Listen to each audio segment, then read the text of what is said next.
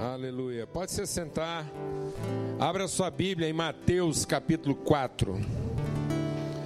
E a gente quer compartilhar algo sobre o tempo que nós temos juntos aqui agora e essa oportunidade que a gente tem aqui como igreja, como povo de Deus, e de entender, de discernir bem aquilo que a gente está compartilhando aqui essa manhã. O que que Deus é, prepara para nós como intimidade? Então, quando Deus está nos chamando a um lugar, não é simplesmente um lugar físico, é um lugar de conhecimento. É um lugar de transformação no entendimento. Então, Deus está sempre trabalhando conosco no sentido de transformar o nosso homem interior. Às vezes a gente acha que Deus está preocupado e afobado e aflito, nervoso, ansioso com as nossas realidades exteriores. E não é nada disso. Na verdade, quando a palavra de Deus diz que nós somos a imagem conforme a semelhança de Deus, essa imagem não é só a imagem física. Porque às vezes a gente pensa, ah, então a imagem física de Deus é o homem. Não. Tanto é que Deus revela a sua multiforme. O homem, na sua imagem física, ele é multiforme. Qual é a cor de Deus? Qual a estatura de Deus? Qual é o peso de Deus? Qual é o tipo físico de Deus? Qual é a habilidade de Deus? Deus é mais intelectual, ele é mais atlético, ele é mais proativo, ele é mais recatado. Não, você tem gente de todo tipo. Então, naquilo que é a nossa realidade visível, nós temos uma multiforme expressão. Então, quando Deus está falando da imagem, nós não podemos pensar essa imagem no sentido tipificado físico, é a imagem no sentido pleno. A consciência, o entendimento, a forma como a gente lida com essas habilidades e com essas diferenças. Amém? Então, é, é, a gente vê isso na vida. Então, quando você está alimentando um filho, você não quer só que ele chegue no fim da vida dele saudável, se ele não chegou maduro. Ué. Porque senão isso era um curral. Se a gente achar que Deus só está preocupado com a nossa massa, com a nossa realidade física, é um curral. Então você vai chegar lá sadio, gordo, não tem doença nenhuma, bem tratado, lá, belezão, fortão, pá, um, um puro sangue um manga larga, um Nelore reprodutor, mas sem nenhuma consciência de identidade, de propósito, de relação. É um animal. Né? É o, o melhor da sua espécie. O que é ser o melhor da sua espécie? É ser o melhor da, da espécie animal ou da espécie humana? A pessoa ser formado um humano pleno. Amém? Então é muito importante entender isso, que Deus está transformando. Por isso que Paulo diz: Eu oro para que vocês sejam fortalecidos pelo Espírito no vosso homem interior. Então a fé é para trabalhar no nosso homem interior. Glória a Deus, amado. Então veja: a seguir, foi Jesus levado pelo Espírito ao deserto para ser tentado pelo diabo. Glória a Deus. E depois de jejuar 40 dias e 40 noites, teve fome. Então o tentador, aproximando-se, lhe disse: Se és o filho de Deus, manda que essas pedras se transformem em pão. Jesus, porém, respondeu: Está escrito: Não só de pão viverá o homem, mas de toda palavra que procede da boca de Deus. Então o diabo levou à cidade santa, colocou-o no pináculo do templo e lhe disse: Se és o filho de Deus, atira-te abaixo, porque está escrito: Aos teus anjos ordenará a teu respeito para que te guardem. E estes te sustentarão nas suas mãos, para não tropeçares em alguma pedra. Respondeu-lhe Jesus: Também está escrito: Não tentarás o Senhor teu Deus. Levou ainda o diabo a um monte muito alto, mostrou-lhe todos os reinos do mundo e a glória deles, e lhes disse: Tudo isso te darei, se prostrado me adorares. Então Jesus lhe ordenou: Retira-te, Satanás, porque está escrito: Ao Senhor teu Deus adorarás, e só a ele darás culto. Com isso o deixou o diabo, e eis que vieram anjos e o serviram. Glória a Deus. Amados, às vezes as pessoas assim questionam, né? É, algumas coisas que às vezes a gente faz aqui. Ah, por exemplo, às vezes é, tocar uma música, como aconteceu aqui, né? A gente vai lá tocar uma música de um, de um compositor popular. Deixe Deus ministrar o seu coração. O seguinte: atribuir a Deus algo que até o diabo está fazendo a chance de você errar é mínima. É zero.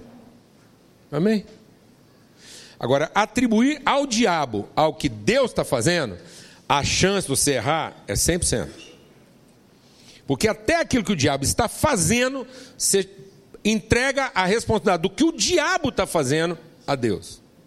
Porque o diabo só está fazendo com a autorização dele. Glória a Deus, mano. Deus é soberano. Amém? Então, eu não fico procurando o que, que o diabo está fazendo. Eu gasto meu tempo todo para entender o que Deus está fazendo, até naquilo que o diabo está fazendo. Está entendendo ou não? Glória a Deus. Porque até ele serve aos propósitos. Agora, quanto mais uma pessoa. Então, o Espírito de Deus está derramado sobre toda a carne. Então, uma pessoa não precisa ser uma pessoa convertida, cristã, transformada, para ser instrumento na mão de Deus, para nos chamar a atenção de determinadas coisas, que se não fosse, aquilo não viria à tona. Glória a Deus, mãe. Então, é um poeta, é um pintor, pode ser quem for. Até a pituca, a cachorra lá de casa. Entendeu?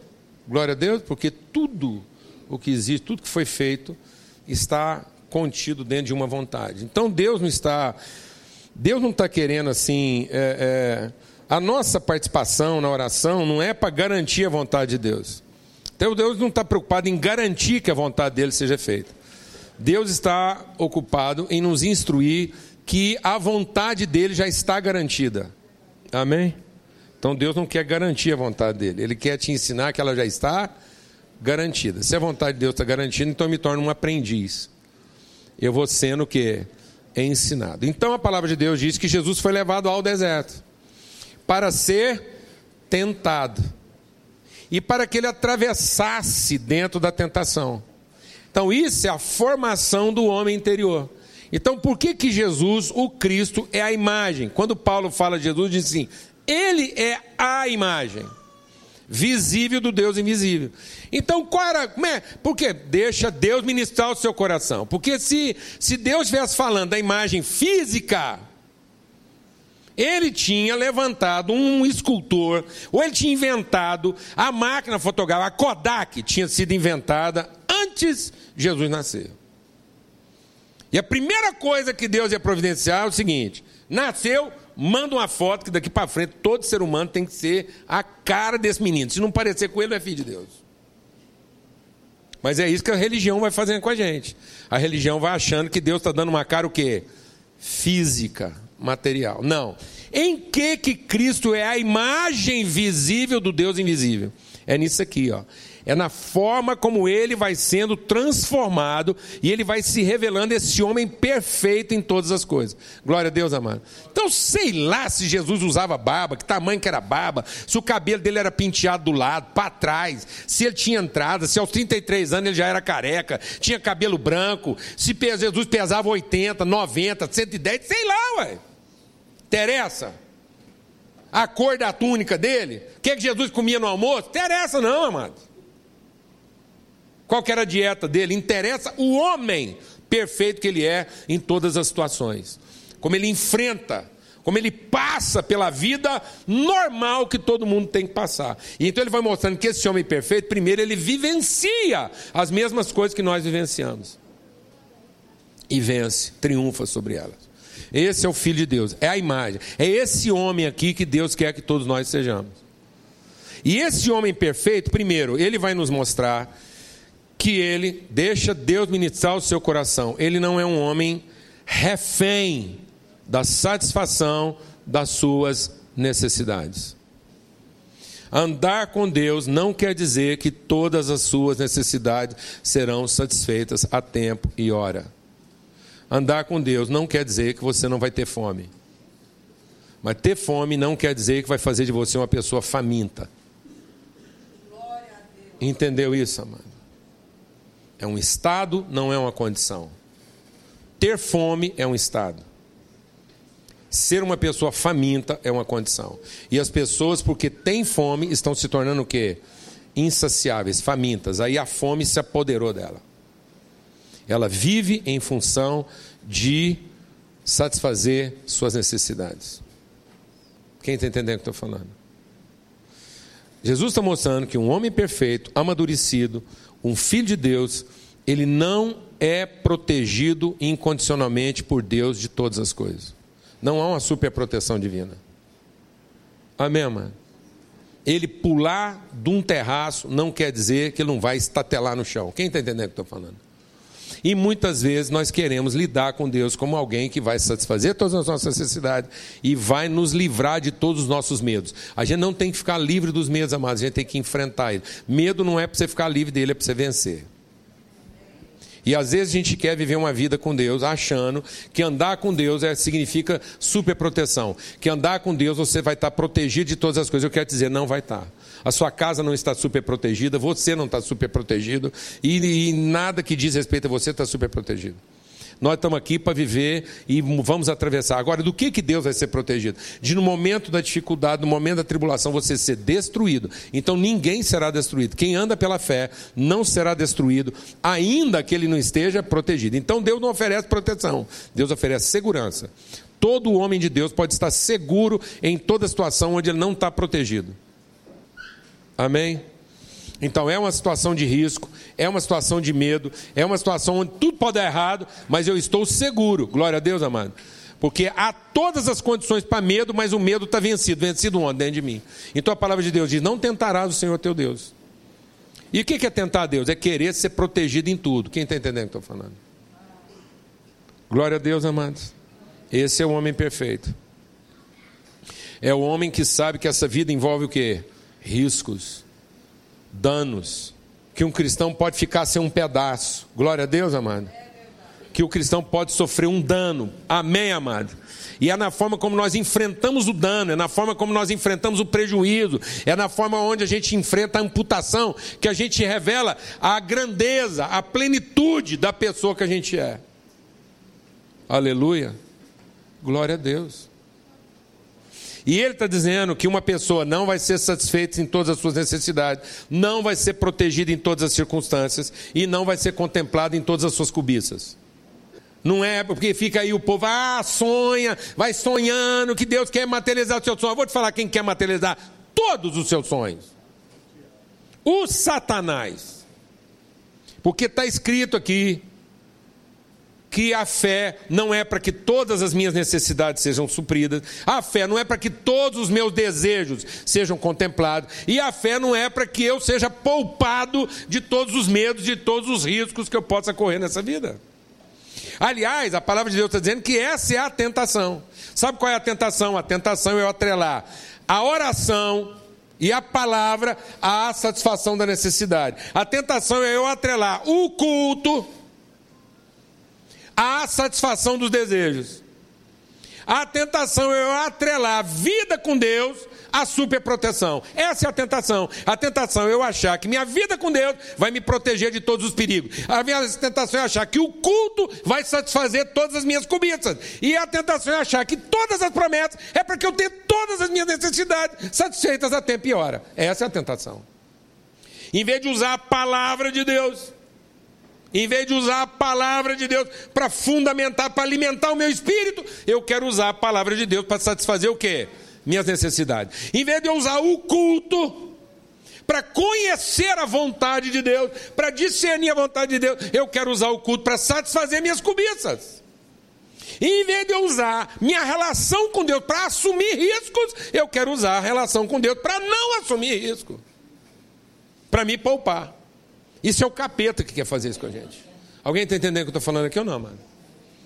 Então, meu irmão, desencana, desatrela suas cobiças do seu culto. Desatrela. Porque o que, que acontece, amado? Basta a família dar uma rateada que a gente melhora o culto. Basta a gente passar um problema na, na empresa que a gente quer melhorar a oferta. Quem está entendendo o que eu estou falando aqui? Isso é o demônio que faz isso com a gente. Ou não? Alguém está entendendo o que estou falando ou não? Fala a verdade, amado. O trem lá dá uma bagunçada, dá uma desarrumada em casa, aí eu melhoro a minha participação no culto. Sim ou não? Até quando a gente vai ser o quê? Menino. Está me entendendo isso ou não? Não, o culto não tinha nada, não tinha que ter nada a ver com o meu, minha, minha dificuldade, meu perrengue. Minha contribuição, minha oferta, minha participação, minhas orações, minha leitura bíblica não tinha nada a ver, não tinha que ter nada a ver com o quê? Com uma crise, uma dificuldade. Não, pelo contrário. Quanto mais eu estivesse alimentado na palavra, mais eu estaria apto a enfrentar o quê? Tanta dificuldade na minha vida quanto na vida dos outros. Quanto mais eu conhecesse de Deus, mais eu estaria apto a assumir riscos naquilo que é o meu enfrentamento contra o mal desse mundo. Mas a gente faz o contrário. A gente faz o contrário. A gente deixa tudo ficar muito ruim para depois a gente dizer o quê? Agora só só Deus. E só Deus nessa perspectiva. Eu vou falar com Ele, Ele vai resolver minha necessidade, eu vou falar com Ele, Ele vai satisfazer, vai realizar meu sonho, eu vou falar com Ele, Ele vai me poupar do, do dano. Não, Deus vai nos poupar da destruição. Deus vai nos poupar da frustração. E Deus vai nos poupar da mendigância, da mendicância. Porque a palavra de Deus, eu nunca vi um justo que mendigar o pão. Você não se preocupar, não, amado. Todo homem e mulher de Deus, de fome e sede, não vai morrer. Um homem ou mulher de Deus pode morrer de uma bala salva, porque para crente não tem bala perdida, amém? Já ensinamos isso aqui. Glória a Deus, amado. Bala perdida só mata incrédulo. Cristão é bala salva. Amém? A bala seria perdida se estivesse matando um incrédulo. Perdeu a bala. Mas se matou um cristão, a bala está salva. Cumpriu um propósito, o cara vai para o céu, salvou a bala. Glória a Deus. Então, cristão não morre de fome ou sede. Cristão morre de bala salva, de fogueira, decapitado, cerrado ao meio, comido de leão. Só essas mortes assim, hollywoodiana, dramática. Porque ele está lá, ele morre no cumprimento do dever. Amém? Cristão não morre assim de bala nas costas, não. É no peito. Porque nunca pega ele fugindo. Pega ele entrando. Alguém está entendendo o que estou falando ou não, mano? É verdade, mas não é verdade? Então a palavra de Deus diz: Deus não tem prazer nos que recuam. Então, até para recuar, você vai saindo de costas, entendeu? Dando, parecendo que você está entrando. Qualquer coisinha, se você estiver pensando em fugir, vai sair meio de costas. Se você escutasse um ó, você já pega para frente. Glória a Deus. Mas não vira as costas, amado. Não vire as costas à vontade de Deus. Porque está difícil porque está faltando alguma coisa, ou porque você tem receio de como é que isso pode ficar. Não vire as costas, não, não ceda à tentação, porque o seu culto não está realizando os seus sonhos. Porque a sua meditação não está suprindo imediatamente suas necessidades. Ou porque sua vida de oração não está te protegendo de certos riscos. Porque Jesus era um homem de oração e estava lá, enfrentando tudo isso espontaneamente. Jesus foi para cima disso. Quem entendeu o que eu estou falando aqui? É? Beleza, vem cá ler é já. Não, mas leia aqui no microfone, por favor. Tá. Então vem cá ler o versículo. Você vem patinando ou vem caminhando? Vem cá ler aqui na frente. Ah, é? Achou. Vem cá. Vocês planejaram o mal contra mim, mas Deus o tornou em bem para que hoje fosse preservada a vida de muitos. Aleluia. Amém. Está dizendo o quê? É exatamente aquilo que nós falamos, nós começamos a compartilhar no começo da mensagem. Atribua a Deus uma ação do diabo, mas nunca atribua ao diabo uma ação de Deus. O diabo tramou o mal contra nós, mas Deus o transformou em quê? Em bem. Deus não está querendo garantir o controle, amado. Deus está querendo nos ensinar de que o controle está garantido. Ele está formando a gente. Tudo isso é para formar a gente. Glória a Deus. Então ele quer pessoas bem formadas. Não interessa se as pessoas vão ser formadas com 80 anos, com 3 anos ou com 6 meses. Ou com 6 meses. Às vezes a gente compartilha isso com os irmãos e a gente vai vivendo a ilusão. A gente acha que os problemas só acontecem quando há diagnóstico. A gente acha que os problemas só acontecem quando eles podem acontecer. E lá em casa, na nossa vida, na nossa trajetória, nunca foi assim. Eu posso usar o exemplo da particular da Lana, que é a nossa situação, é a, é a forma como a gente foi construído. Eu, eu falava para mim mesmo que eu nunca ia casar com uma mulher viúva. Eu tentei, conquistar a Lana quando ela era solteirinha, tinha lá 16 anos. Eu tentei pegá-la na inocência dela. Não deu certo.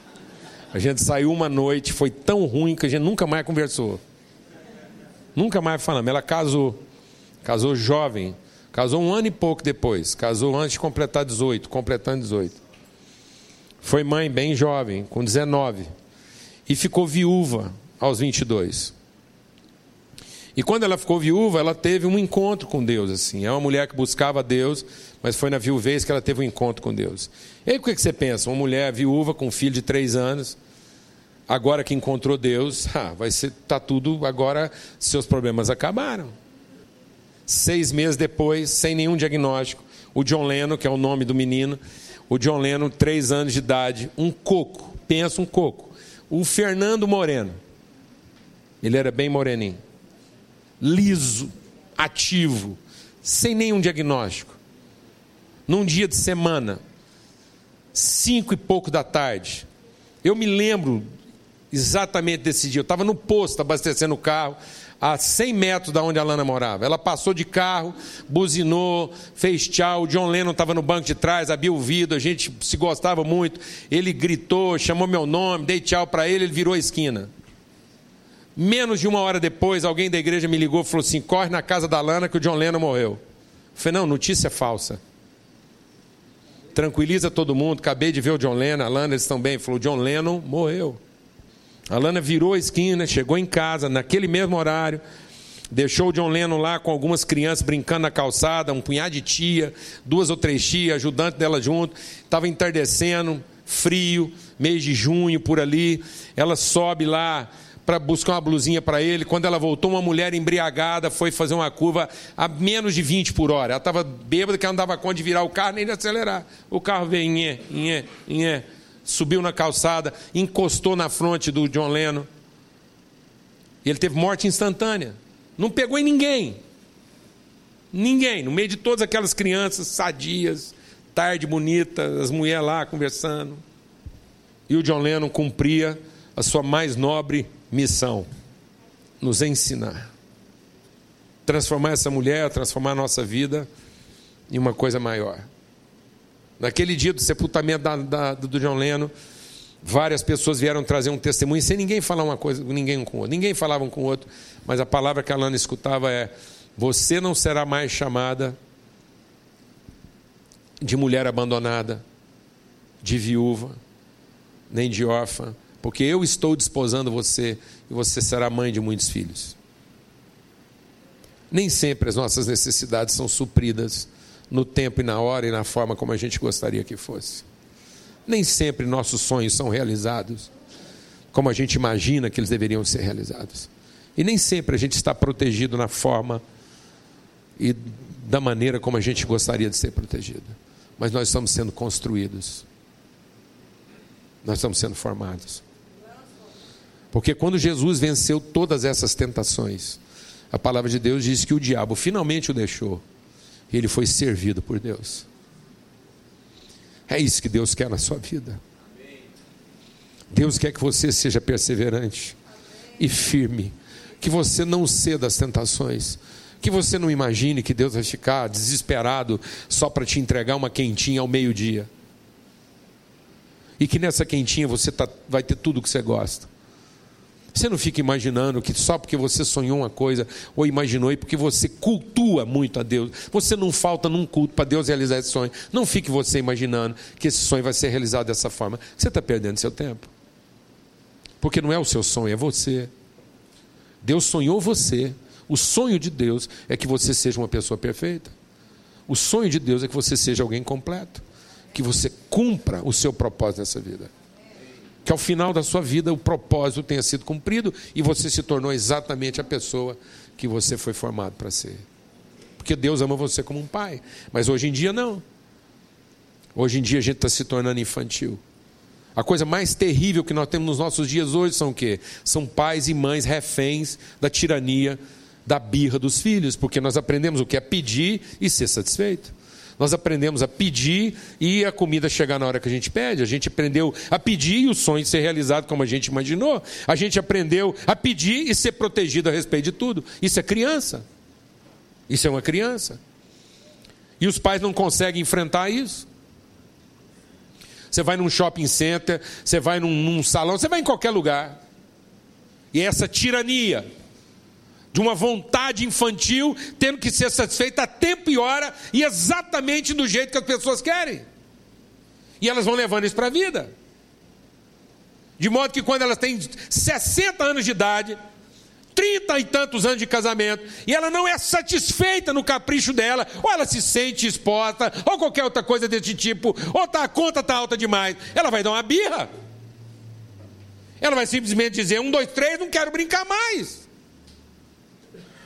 E se eu não tiver a exata remuneração dos meus esforços, se o custo-benefício não for altura, eu não vou me trabalhar nisso mais, eu não vou me dedicar mais. Se a igreja não for o que eu quero, se a família não for o que eu quero, se a minha empresa não for o que eu quero, se sei lá não for o que eu quero, eu não quero participar da brincadeira. Eu quero algo que me atenda a tempo e hora. Como eu preciso, como eu sonhei, e algo que me proteja, que me resguarde, para que eu não tenha que ser exposto a coisa alguma. Deus não vai fazer isso por nós. Pelo contrário. Deus vai nos levar pelo meio de todas essas coisas. Deus vai te colocar em situação onde a sua necessidade não estará sendo satisfeita. Deus te colocará em situações onde seus sonhos não estarão sendo realizados. E Deus vai te colocar em situações onde você vai se sentir muitas vezes a mais desprotegida de todas as pessoas. Mas se você vencer isso e resistir a essas coisas, se a sua fé, se o seu amor, a palavra, se o seu amor por Deus, se o seu amor pelas pessoas levar você a resistir isso, eu vou te falar uma coisa. Vencidas essas tentações, você vai comer a comida que Deus preparou. E sabe o que acontece? Quando a gente come a comida que Deus preparou, a gente não mais volta a ter fome. É isso. Deus quer nos libertar disso, dessa carência que nos escraviza. Porque enquanto essas carências nos dominam, as relações não são boas. Porque enquanto essas carências nos dominam, todas as pessoas, todas as circunstâncias, tudo que a gente faz na vida é refém do nosso desejo. Aí você não trabalha pelo que você pode produzir na sua empresa, mas porque aquela empresa pode realizar um sonho seu. Aí você vive em família e agrada as pessoas, não por aquilo que você pode oferecer para aquelas pessoas, mas pelo que elas podem oferecer para você. Aí elas são reféns. Aí seu marido é refém, sua mulher é refém, seus filhos são reféns, seus amigos são reféns, sua empresa é refém, sua igreja é refém. Porque de alguma forma todas essas coisas têm que estar satisfazendo você. Mas quando você passa por isso e vence isso, glória a Deus, amados, então você está apto a comer a comida que Deus prepara. Por isso que Jesus diz: Meu corpo é verdadeira comida, meu sangue é verdadeira bebida, e quem come de mim e bebe de mim nunca mais voltará a ter fome ou sede. Não é que a gente não vai continuar enfrentando esses desafios, esses desafios nunca vão acabar na nossa vida. Nós vamos continuar enfrentando isso sempre. A palavra de Deus diz que a minha carne vai sempre lutar contra o meu espírito. Eu estou falando isso aqui para você, tem que sair daqui e enfrentar meus medos. Tem que sair daqui e enfrentar meus desejos, minhas carências, lidar com as minhas necessidades. Amém? Eu, eu, sabe para que a gente é pastor? A gente é pastor para agradar e para aborrecer. Então é para isso, não tem essa ilusão. Eu sei que muitas vezes Deus usa a minha vida para atender você numa necessidade. E Deus também usa a minha vida para desapontar você na sua maior necessidade, porque você fica com raiva de mim, aí você fica com raiva da pessoa certa, porque isso não vai encher meu coração de mágoa. Glória a Deus. Então, entre você ficar com raiva do irmão, você fica com raiva do pastor. Porque se o irmão não for te visitar, você fica com um pouquinho de raiva. Mas se o pastor não for te visitar, você fica possesso. Então, entre você ficar com raiva do irmão, já fica logo com raiva do pastor, que não fez aquilo que você esperava. Glória a Deus. Aleluia. Mas aí você vence isso. E aí você participa dessa mesa. Ele prepara uma mesa na presença dos nossos adversários, de tudo isso que vira uma adversidade, vira uma oposição. Para que você não fique refém dessas oposições mentais e emocionais, mas que a gente vai ter isso, mas a gente vai enfrentar isso. Amém? Glória a Deus, eu tenho uma carne que, como a sua, quer satisfazer a necessidade. Eu tenho uma carne que quer ter os seus sonhos realizados. E eu tenho uma carne que quer ser protegida. Eu não quero ser exposto. Mas nós ajudamos um ao outro, e aí nós participamos de uma mesa.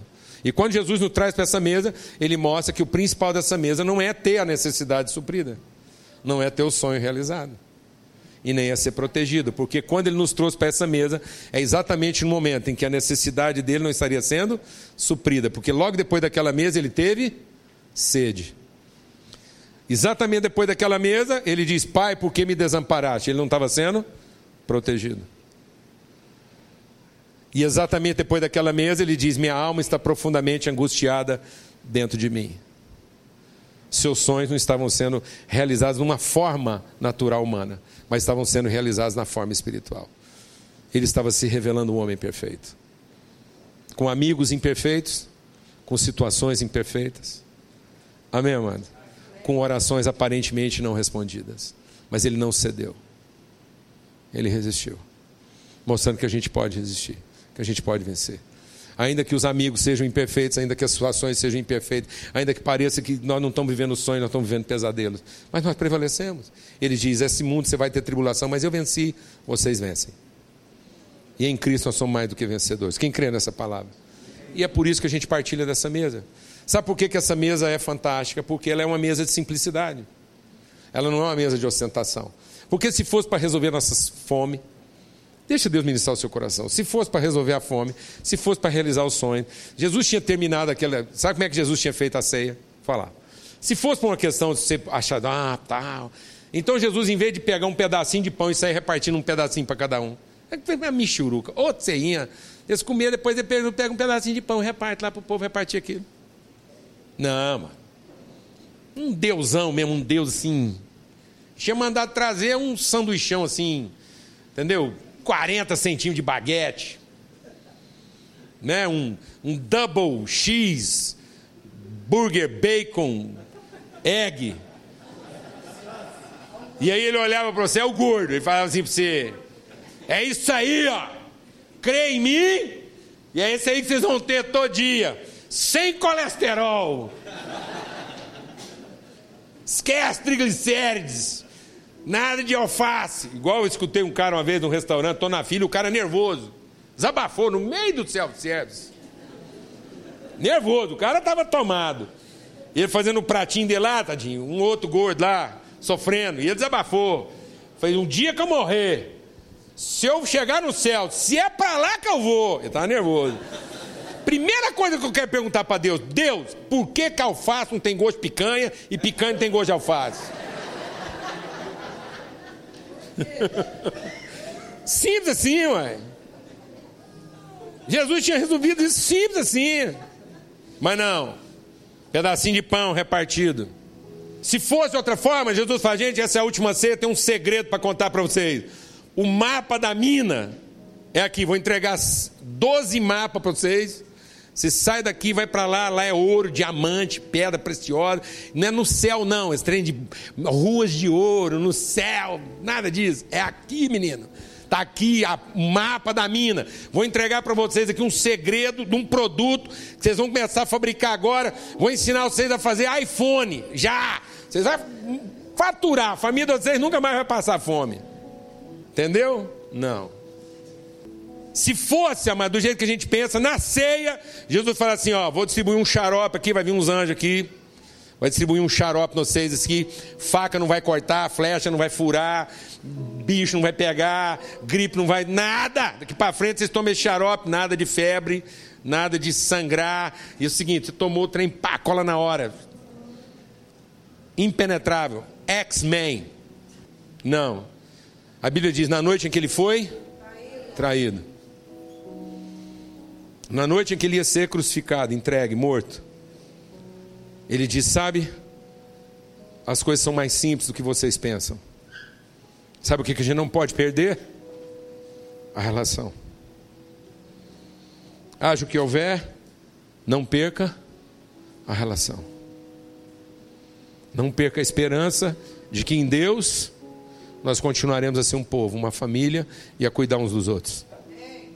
Não deixe a vida pensar, fazer você pensar que as relações são menos importantes. Que nós podemos ficar sem as pessoas para ficar com as coisas. Que nós podemos abrir mão das pessoas para ser feliz. Não há como ser feliz abrindo mão das pessoas. É isso que Jesus queria nos ensinar. A ter comunhão com Deus e uns com os outros. Por isso o apóstolo João disse assim: eu escrevo essas coisas para que a vossa comunhão, para que vocês tenham comunhão com Deus e uns com os outros, e a vossa alegria seja completa. Quando a gente entende isso, amados, a gente entende o que é estar triste e ser alegre. Aí você pode estar profundamente triste, mas você não deixa de ser alegre. Eu não quero atrasar o processo aqui, nós vamos tomar a ceia juntos. Mas eu me lembro, eu me lembro de um momento na minha vida, eu me lembro de uma situação muito específica na minha vida, em que Deus estava me ensinando claramente a diferença entre estar triste e ser alegre. Eu estava viajando com uma pessoa que fazia muito tempo que a gente não tinha um momento assim de intimidade. E a gente não tinha esse momento de intimidade que por circunstâncias várias, por muitas coisas que aconteceram, apesar da gente estar perto, a gente ficou longe. Nossa relação, de alguma forma, foi atrapalhada. E a gente não conseguia, às vezes, ter mais a intimidade tinha. Então, por uma circunstância qualquer, a gente se distanciou. E por conta de um problema, um problema grave acontecido, a gente, em função do problema, a gente se aproximou de novo. Então estava acontecendo um problema grave e a gente se aproximou. E numa viagem, conversando com essa pessoa, ela disse assim para mim: está é, tá sendo muito bom esse tempo que a gente está passando juntos, porque eu achava que a gente nunca mais ia viver de novo. E eu fiquei pensando: isso é estar triste e ser alegre. Porque ninguém pode negar que nós só estamos juntos aqui porque o nosso momento é de profunda tristeza. Foi a tristeza que nos colocou juntos. Mas não há alegria maior do que a gente estar tá junto aqui para enfrentar essa tristeza juntos. Essa é a ceia do Senhor. Essa é a mesa do Senhor, em que a gente não lamenta a necessidade, a gente não lamenta o sonho desfeito, a gente não lamenta as feridas, a gente celebra a comunhão. Não deixe que o seu lamento pelas necessidades não satisfeitas. Não deixe que o seu lamento pelos sonhos não realizados. E nem deixe que a sua dor pelas feridas sofridas te faça pensar que não há prazer nas relações. Porque é aí que elas se tornam mais deliciosas mais maravilhosas, mais terapêuticas, mais curadoras, mais sublimes, porque nos transformam no tamanho das pessoas que nós podemos ser. Amém, amados? Em nome de Jesus. Vamos tomar a ceia juntos, vamos repartir o pão, vamos compartilhar o pão uns com os outros. Ministra isso na vida uns dos outros. Ministra, porque não é não é a coisa em si, é o gesto. É o gesto. A ceia não é o pão que você come, é o gesto, é a entrega, é a oferta. Então nós vamos repartir o pão, os irmãos vão nos ajudar aí. Senhor, obrigado por esse pão, obrigado que nós podemos partir o pão uns com os outros e podemos alimentar uns aos outros com o gesto da partilha. Com o gesto da partilha. Reparta com a sua casa, reparta com os seus irmãos, com os seus amigos também. Privilégio. Bênção. Graças a Deus. Bênção de Deus. Todo mundo já recebeu? Quem não recebeu, levanta a mão aí para ir sabendo. Maravilha. Amado, esse cálice é o cálice do sangue derramado, do pecado perdoado. Haja o que houver, seja qual for a situação que você está enfrentando, que você entenda, amado, que essa dor, esse sacrifício, pode ser vivenciado sem culpa e sem condenação. Jesus estava sendo sacrificado, mas quando ele compartilhou o cálice, ele estava dizendo que aquele cálice, aquele sangue derramado, removia toda culpa e toda condenação. Eu vou dizer uma coisa: às vezes, quando um problema acontece, quando alguém trai alguém, quando alguém faz mal para alguém, quando alguém é, roubou de você, traiu o que for, ou você feriu alguém, o que mata não é o erro, não é a traição em si, não é o pecado em si. O que mata é a culpa e a condenação. Então as pessoas morrem de culpa ou de amargura. E esse sangue lava de toda culpa e condenação. Amém? Amém, amado? Em nome de Jesus. Todo pecado foi perdoado. Se você precisar disciplinar alguém, alguém errou, alguém traiu, alguém roubou, vai precisar ser disciplinado, corrigido. Mas a gente vai fazer isso sem culpa e sem condenação. É para ensinar, é para corrigir, é para instruir, é para orientar e não para cobrar simplesmente uma dívida. Amém? Em nome de Jesus. Porque a amargura é a condenação que destrói a gente por dentro, que contamina tudo. Então, por isso, esse cálice é o cálice da nova aliança. A alegria do Senhor é a nossa força. Amém? Bebei dele todos. Eu posso estar triste, mas nós somos alegres. Em nome de Jesus. Bebam dele todos. Aleluia. Graças a Deus.